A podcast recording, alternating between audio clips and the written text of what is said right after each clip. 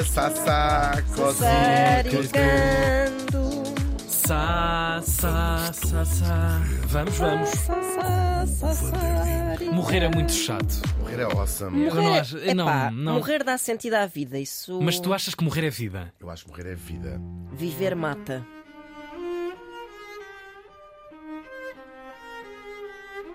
É tão engraçado que eu conheço exatamente o executante deste instrumento. É awesome. Que incrível. Uma das grandes composições deste século. Então alguém fale sobre isso, por favor. Vamos não falar já. Ele já vai. Calma. Ah, é que vocês sabem coisas que eu não sei. Queres eu tu venho sempre aos, aos papéis para aqui. Ninguém me informa. Quem é a voz, Hugo? É a tua avó. Neste dia em Bom, podia ser. 1994, mas nova, mas mais nova.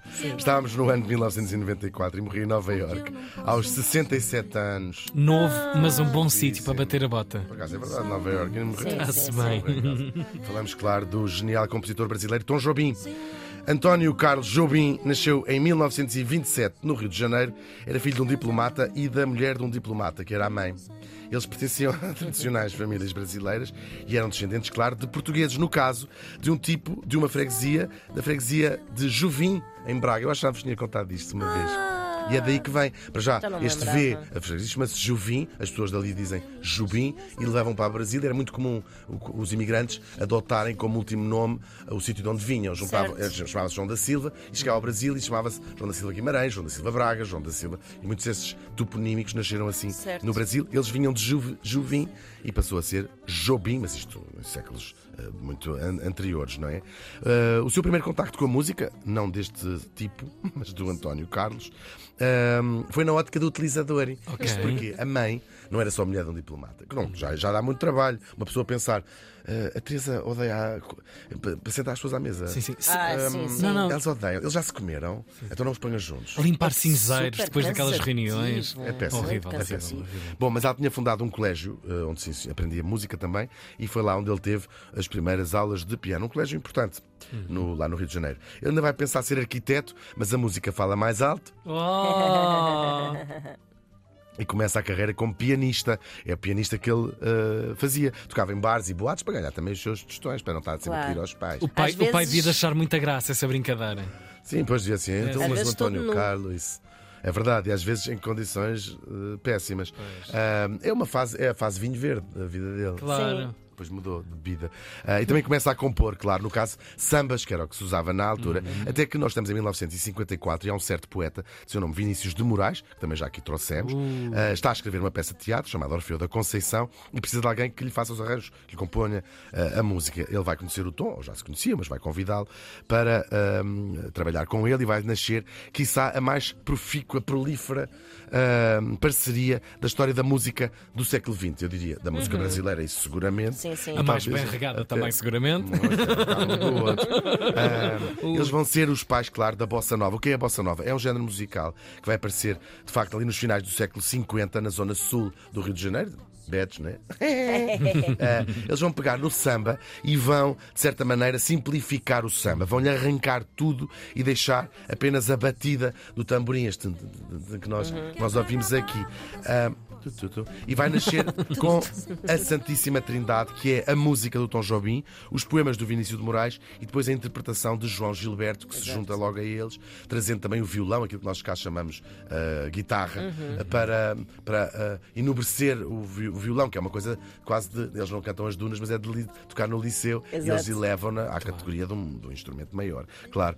A música, não sei se as pessoas têm noção, mas a, a Bossa cá em Portugal, vai se estrear da seguinte maneira: eles compõem, o Tom Jobim escreve músicas, o, Vinícius de Moraes escreve as letras, o João Gilberto faz acompanhamentos e vai tudo aparecer num, prim- Faz num álbum. acompanhamento, parece lá esparregado. Faz, sim, é, isto acompanha com o quê? Feijão o preto. desafinado Guarnição. acompanha com o quê? Ah, e vai aparecer tudo num álbum chamado Canção do Amor Demais, todos cantados pela mesma artista, era um álbum dela, Elisete Carvalho, Uhum.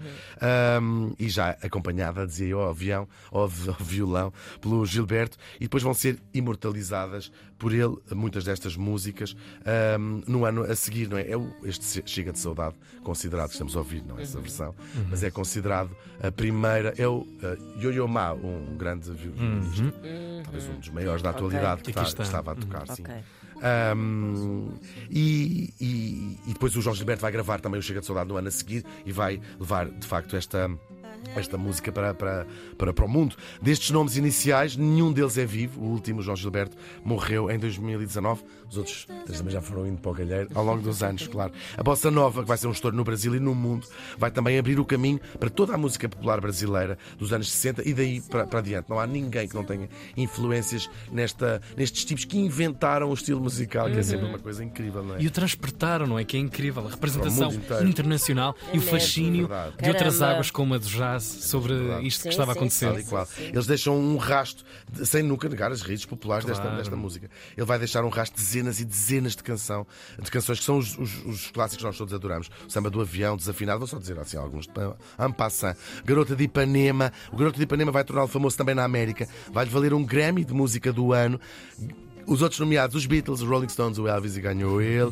E depois vai ser gravada, por exemplo, e foi o grande pontapé de saída deles, internacionalmente pelo Sinatra, canta essa uma versão, e é a consagração absoluta da bossa. Depois, nos anos 60, ele vai continuar a sua produção muito, muito intensa e outras colaborações também, como, por exemplo, a mais notável das quais com o Chico Buarque, ficaram mais outra pilha de músicas muito incríveis. Ele vai morrer numa paragem cardíaca em Nova York, ele vivia lá, tinha-se mudado para lá, o que não deixa de ser surpreendente, uma paragem cardíaca, como é que ele tinha fi, como é que ele sobreviveu, o fígado dele sobreviveu para ele conseguir morrer de coração, mas pronto, sobreviver também à, à amizade com o Vinícius de Moraes. Eu acho que quando, quando o fígado reparou que o coração tinha parado, pensou: Oh, that's unfair. Oh, porque não that's fui unfair. eu? Não, injusto. Mas acaba por ser a prova de que no seu peito batia de facto um coração. É verdade. Ele hoje é lembrado no Brasil como o seu maior gênio musical, claro, e é eh, homenageado de muitas maneiras, como por exemplo dá o nome ao aeroporto da sua cidade. Há uma história muito engraçada ahm, que eu vou contar e que li, como é que nasceu as Águas de Março, ah, o ritmo das Águas de Março. Ele estava preso no seu Fusca, que cá em Portugal chamamos carocha, ahm, num engarrafamento no Rio de Janeiro, estava a chover e as escovas do limpa-para-brisas ah, do seu Fusca estavam a fazer aquele barulho. Eh, eh, eh, eh. E eu acho que isto é a prova cabal de que ele tinha de facto música no sangue. Se isto não é ter música no sangue, não sei o que será. O nosso Tom Jobim morreu faz hoje 28 anos. calado assim. Abraços e beijinhos e carinhos sem ter fim. Que é pra acabar com esse negócio de você viver sem mim. Não quero mais esse negócio de você longe de mim. Vamos deixar desse negócio de você. Vamos